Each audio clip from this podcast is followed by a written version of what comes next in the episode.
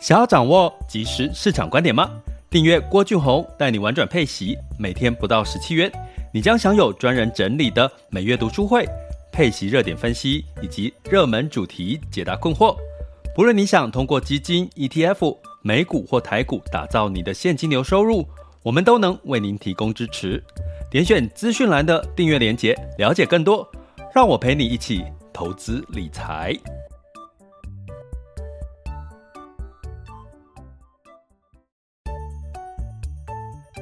想要掌握即时市场观点吗？订阅郭俊宏带你玩转配息，每天不到十七元，你将享有专人整理的每月读书会、配息热点分析以及热门主题解答困惑。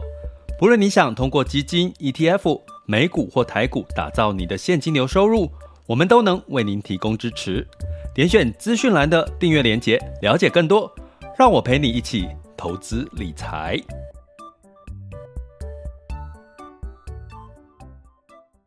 呃，学员听友们，大家这个中午好，下午好，晚上好。今天是三月十五号，二零二二年三月十五号周二中午十二点的时间。那今天呢，要跟各位来聊的主题是俄罗斯遭到 MSCI 新兴市场的这个指数剔除后，那当然它这个被剔除的这个部分呢，就要有这个市场来做取代，就是把它的被剔除掉的占比呢，到底会。回到哦哪个市场？那这个呢？SCI 这个比重比增大的这些市场，当然就会是被动 ETF 呢，资金要必须被动流入的一些市场嘛，哈。所以呢，我们可以从这个角度来看，如果俄罗斯已经被剔除了，在上周哈被新兴市场剔除了哈，那呃到底这些资金要往哪边流的一些呃看法哈？那所以呢，这个是我们今天很简单的主题。然后呢，今天很明显的一个市场有一个很很有趣的一个事情，就是说，在这个呃，好像俄乌在今天哦，周二哦要进入到第四次的谈判哈、哦。那本来是昨天哦，但是他们有 delay 了一下，说要再准备好功课再做了哈、哦，所以让昨天的美股呢有叫先涨后跌哈、哦。昨天的欧股呢是涨的哈、哦，所以看起来已经有市场是对于这个。俄乌的呃和平落幕的机会有开始露出了一点曙光跟一些期待，所以让市场呢对于这个看你会看到开始有一些是偏涨的哈啊，那有一些是偏跌的。比如说呢，今天像这个相对来讲，之前跌比较多的、比较深的，像欧股之外，还有日股哈，今天反而也是逆势的一个上涨哈。那另外呢，油价呢也是普遍就是在下跌了，甚至这个呃这个纽约的原油呢是跌破了就是一百元哈。那黄金也在下跌哈。那看起来这个市场的这个期待已经开始慢慢出现，不是完全偏空哈，是有一点是觉得好像这个俄乌情势有可能会被和平谈判的这个状况。那但是呢，实际上我们不预测不假设，因为这种事情是我们绝对没有办法去预测的。像我们之前都觉得应该不会打打战哈，就是现在就真的就打起来了哈。不过呢，至少哈，这个慢慢的钝化这些利空消息哈，就是我们最好去做准备的一个时机哈。好，那我们来讲今天的这个主题呢，就是俄乌哈，俄乌情势呢所带来的这个这个这个市场另外一个资金流入的一个状况。那上周哈 S C I 的新兴市场指数呢就把俄罗斯股市剔除了哈。那新兴市场指数俄罗斯本来的占比是一点六。哦，就是在一百 percent 嘛，比如说我们在每个国家的占比哈，比如说我先讲一下前几名，第一名的这个新兴市场指数占比有三十一点三的是中国。那台湾是十六点三的占比，韩国是十二点四，印度是十二点一，所以这是 NSCI 新市场指数占比最大的四个市场哈。另外其次就是东协、巴西啦，像沙乌地阿拉伯、欧非、中东、南非、墨西哥跟拉丁美洲哈。所以俄罗斯占比是一点六哈，所以这一点六整个剔除变零之后，这一点六的比例就要分散去其他的新兴市场，哦，就是这个逻辑哈。那市场外界的估计呢，这些资金应该会流到前四大，前四大市场就是我们讲的中国、台湾、韩国跟印度哈。那所以呢，在这个呃相对来讲呢，这些被动式第一个要被调的是什么呢？当然就是这个被动式的这个呃基金啊，哈，被动式的这个 ETF 的这些资金啊，哈。所以呢，这些资金哦有两种状况哦，什么状况呢？第一个。新投入的最近新投入的资金哈，如果是 MSCI 新市场指数里面新最近要准备进场的资金呢，诶，它可能就会比较多的占比会跑到中国、台湾、韩国跟印度。另外一笔资金是什么呢？是当如果万一俄乌真的和平谈判了，经济制裁取消了。二股恢复交易了，俄罗斯股票恢复交易了。那这些资金呢？呃，因为调节嘛，因为俄罗斯已经被剔除 N S C I 新兴市场指数，所以这些原本被冻结在俄罗斯股市的这些资金，吼，一点六个 percent 的资金也会怎么样？在恢复交易之后，就大量的释出，大量的释出要跑去哪里？就我们刚刚讲的，哈，被动式的基金就必须跑到呃，这刚刚讲的这些 SCI 其他国家，那前四大：中国、台湾、韩国跟印度，哈。所以那当然是在俄罗斯出清之后，再加上大家去思考一下最近的一个所有的利空状况是什么？第一个就是疫情嘛，哈，大家知道疫情的干扰，哈，那相对疫情干扰比较大的，当然是像最近的香港跟中国。那大家知道香港其实是真的很辛苦哈，自从之前一连串的事情发生之后，现在的疫情的这个确诊人数呢，其实是相当的让让大家讶异的，因为一般应该已经打过第二季、第三季了哈。那当然也延伸到香港以上的这个这个深圳哦，深圳也封城哈。那对于整整体的中国，中国有另外一个利空，就是中概股也被除名了哈，也是被美国除名了哈，ADR 被除名。所以让最近的这个港股的整体幅度，因为中概股呢大部分都是在香港上市，所以基本上，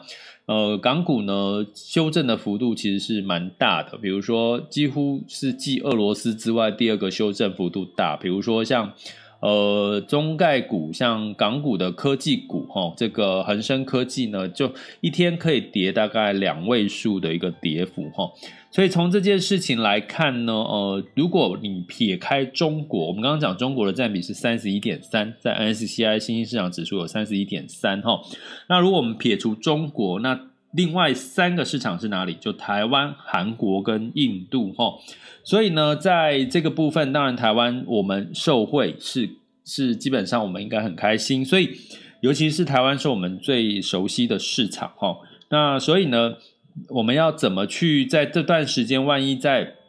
俄乌情势恢复，我们除了受惠于什么？受惠于这个呃供应链中断哈、哦、转单的效益哈、哦，比如说这个中国的这个深圳呢封城，所以相关的一些订单可能会转到台湾呐、哦，甚至转到东南亚的其他国家哈、哦，这是一个哦我们有转单受惠的一些效益。第二个就是我刚刚讲俄罗斯的这些资金会回到这些市场哈。那再怎么样，台湾都受益啊。另外一个就是哪里？印度哈，印度其实也是另外一个内需市场庞大的一个正在复苏阶段的市场哈。所以建议大家这一这一集的主题，我们就是要建议大家可以关注两大市场，一个是台湾、印度。当然，你对韩国。也有看法，也也也觉得看好韩国，当然你可以特特别去关注了哈。但是呃，我目前今天应该时间有限，我们主要是来聊聊就是这个台湾跟印度这件事情哈。那中国刚刚讲它的利空，还有其他的利空因素哈，所以相对来讲，可能台湾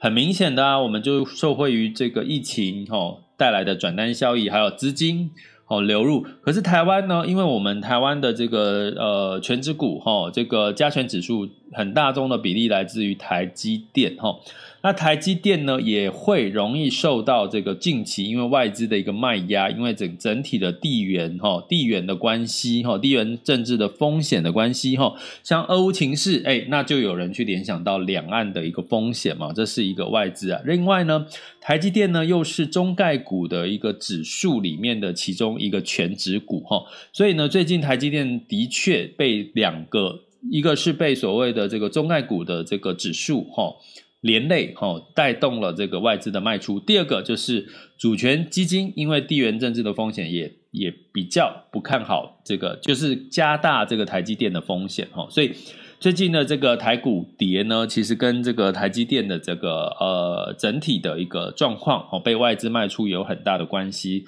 所以你把这些事情归类下来看，其实印度应该哦，印度应该是。呃，受惠于它有内需市场，疫情减缓，然后它在景气在复苏哈，然后再加上它比较没有地缘政治的干扰哈，再加上它有这个刚刚提到的 SCI 的资金哈，资金有流入的一个一个机会了哈，所以呢，我们刚刚简单的分析一下。几个哦，就是俄俄罗斯被剔除哦，一点六个 percent 的权重哦，剔除之后，呃，外界市场机构预估呢，会回到了这个四大前四大的 N S C I 新兴市场全值全值的这些国家，分别是中国、台湾、韩国跟印度。那在剔除之后的权重呢，可能的预期的调整哦，比如说中国呢会从三十一点三的 percent 哦调升到三十一点八。好，那台湾呢是从十六点三哦调升成十六点五哈，那韩国呢是十二点四调升到十二点六，印度是十二点一调升到十二点三哈，所以呢基本上呢，如果以这样子的一个概念来看，其实调升这个受惠的哈，主要就是我们刚刚讲的中国、台湾、韩国跟印度。如果你硬要加上第五个选项呢，应该就是东协哦，应该就会是。东协这个这个市场哦，所以无论如何呢，简单跟各位呃分享一下。当然，除了被动式的 ETF，它要被动的去加码这些市场。那另外一个是什么？就是我们也是占这个投资最大宗的。一般人除了投资 ETF 之外，还有一个叫主动式的基金哈，也就是说，到底这些机构的这个基金经理人呢，他会比较青睐哪几个市场呢？那么就像我刚刚跟各位稍微的分析的哈，其实以这个主动式基金的经理人最近呢，会觉得中国的风险相对会比较大哈。我刚刚讲的这个中概股被剔除，还有这个疫情的增温，中国的疫情的增温，还有它整体的这个市场呢，仍然是在一个不太明确的复苏。复苏可是成长的力道有点缓慢的一个市场哈，不过呢，基基本上中国应该在近期都是在做一个货币宽松，所以货币宽松这件事情是它的一个利多哈，中国市场的利多。好，我我们从这个主动式基金的经基金经理人来思考这个逻辑了哈。那台湾最大的因素就是台积电是这个加权指数的全值股。最大型最大的权值股哈，所以呢，它如果很容易哈受到地缘政治风险的影响呢，会让这个外资哈去卖出这个台积电。相对来讲呢，呃，在这个通常在这个调节之后，所谓我刚刚提到的主权基金啦，或者是像这个金融指数，也就是这个中概股中概股的指数呢，他们资金调节出去之后，它要再调节回来的比例其实是比较。不容易了哈，所以呢，我觉得这个我们台湾的部分呢，可能也要稍微的哦，比较呃客观的去看待哈，就是说也不用太过度的乐观哈，就是诶，接下来台湾的资金会有在大幅度的回流一个状况，所以目前呢比较是内资哈，比如说像这个投信呐哈，一些一些相关的一些内资呢，在在支持整体的一个盘势，外资是普遍还是在一个流出台股，你可以从。这个台币的一个贬值，近期的贬值幅度，哦，可以看出一些端倪，哈。那另外呢，当然另外一个市场呢，可能我刚刚提到的，如果以这个主动式的基金经理人来看，可能相对印度来讲，比如说韩国，你可能会想半导体，半导体会受到什么？美国的这个费半，哈，容易怎么升息循环当中，它容易波动比较大。印度。印度是什么？呃，台湾没有内需市场，台湾是出口。印度是一个活生生跟中国来比，跟美国来比，它自己有它自己的内需市场哈。再加上这个呃，整体的印度的基本面是开始在好转，疫情也在控制得宜，也没有地缘政治的风险的情况下，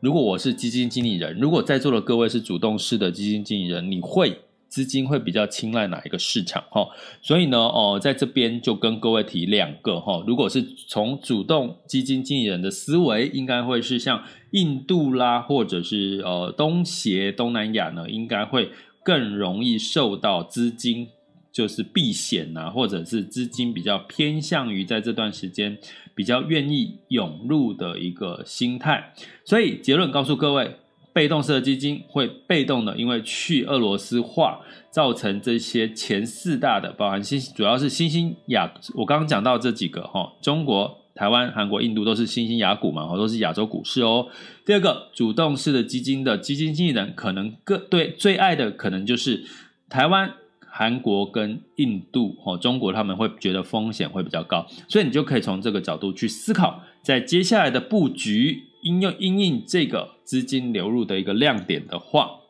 你可以去怎么去布局哈？至少台湾还是有一些获利会受惠的一些机会，那印度也值得大家持续的关注，好吗？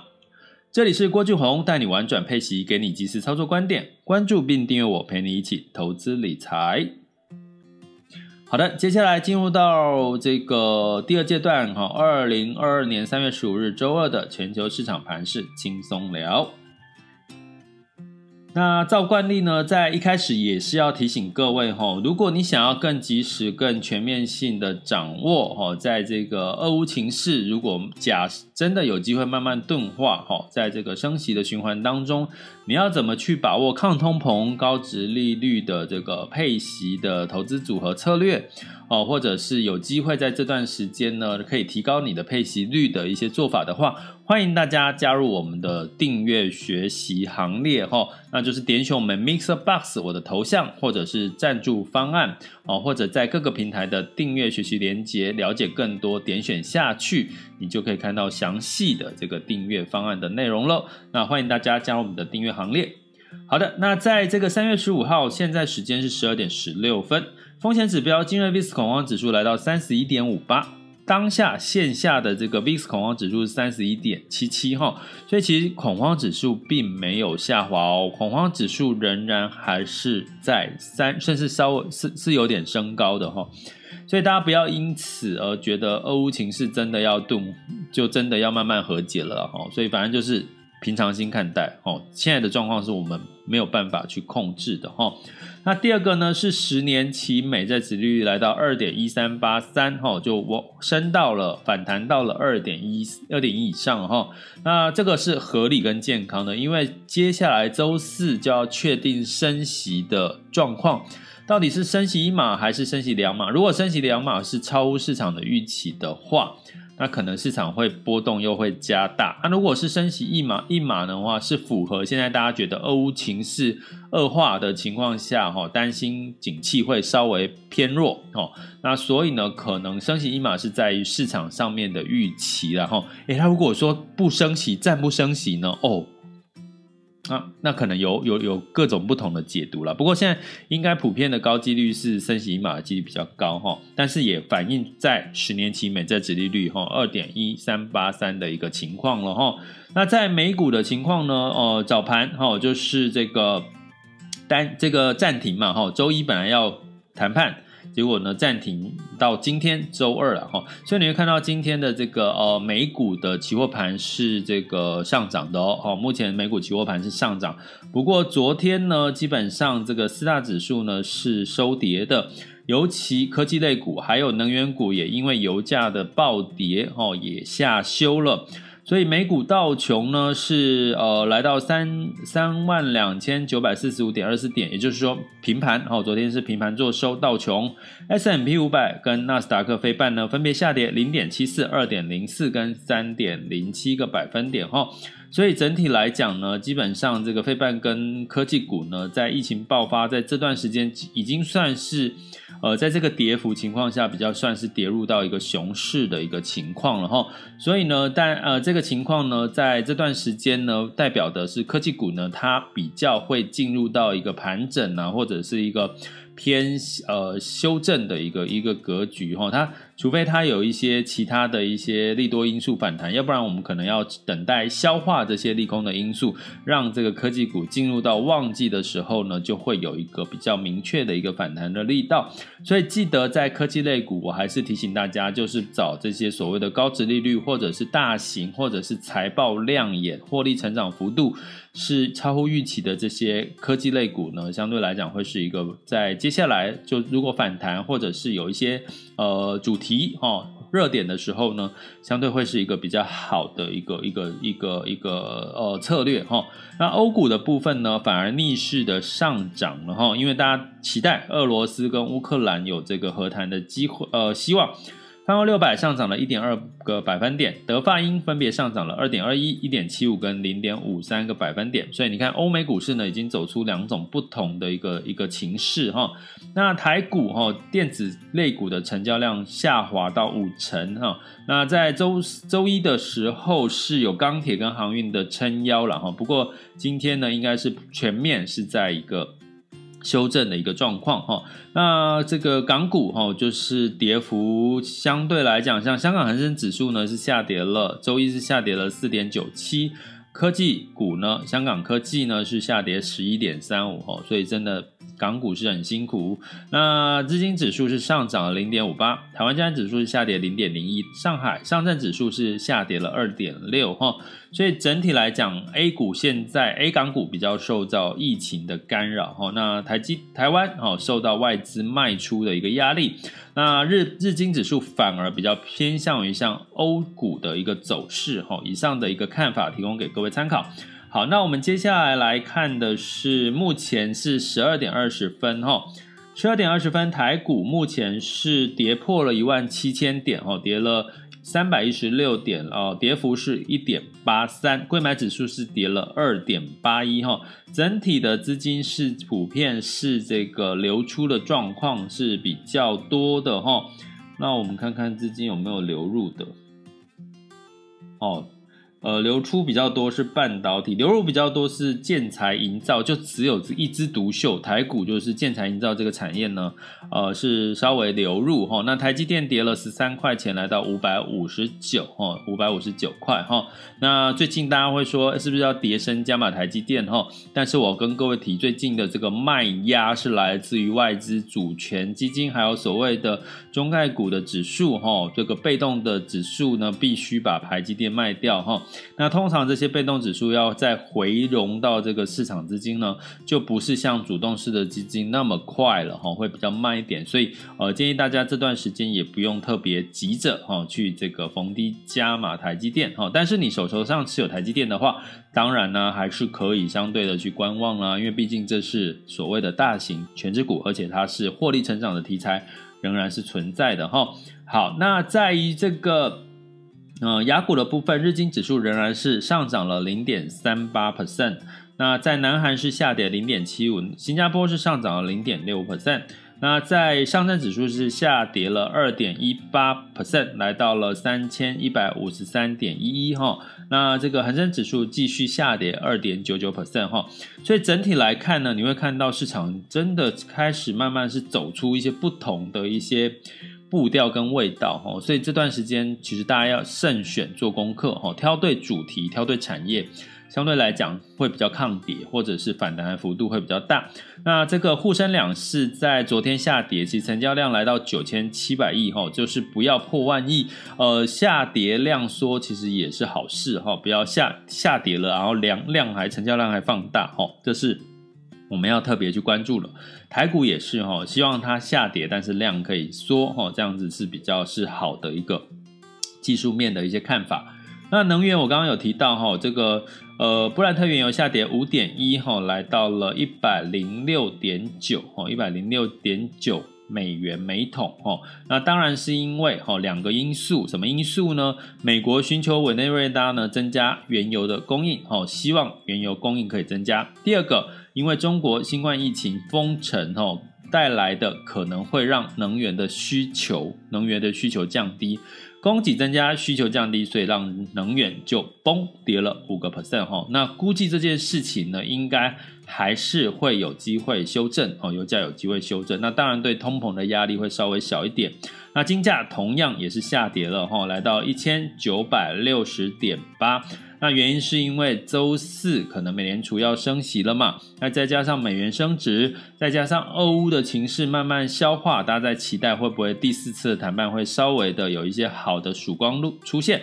所以呢，呃，黄金就下跌了一点二 percent。那汇市呢，美元指数来到九十九点零九四九，美元兑换台币其实来到二十八点五哈，那稍早的时候美元兑换台币是有来到二十八点六，也就是说台币又再度的贬值哈，所以可以很明显的知道外资应该是在呃在流入，持续是流入流出多于流入哈，所以大家值得要。关注一下这段时间的这个外资的动向，应该还蛮明显的是在流出的一个状况。那美元兑换人民币是六点三三八七哈，大概是这样的一个状况。所以呢，随时掌握最新的市场的情势呢，建议大家最近的结论就是稍安勿躁，不用在这段时间急着要加码进场哦，因为所有的事情都未明。外资在撤出台股，那你也不用等到这个呃涨的时候去追涨，好，那这个呃平常心看待最近的市场，呃在升息之后再来观望整个市场的资金的一个走向，我相信也不迟了哈。这里是郭俊宏带你玩转配息，给你及时操作观点，关注并订阅我，陪你一起投资理财，我们下集见，拜拜。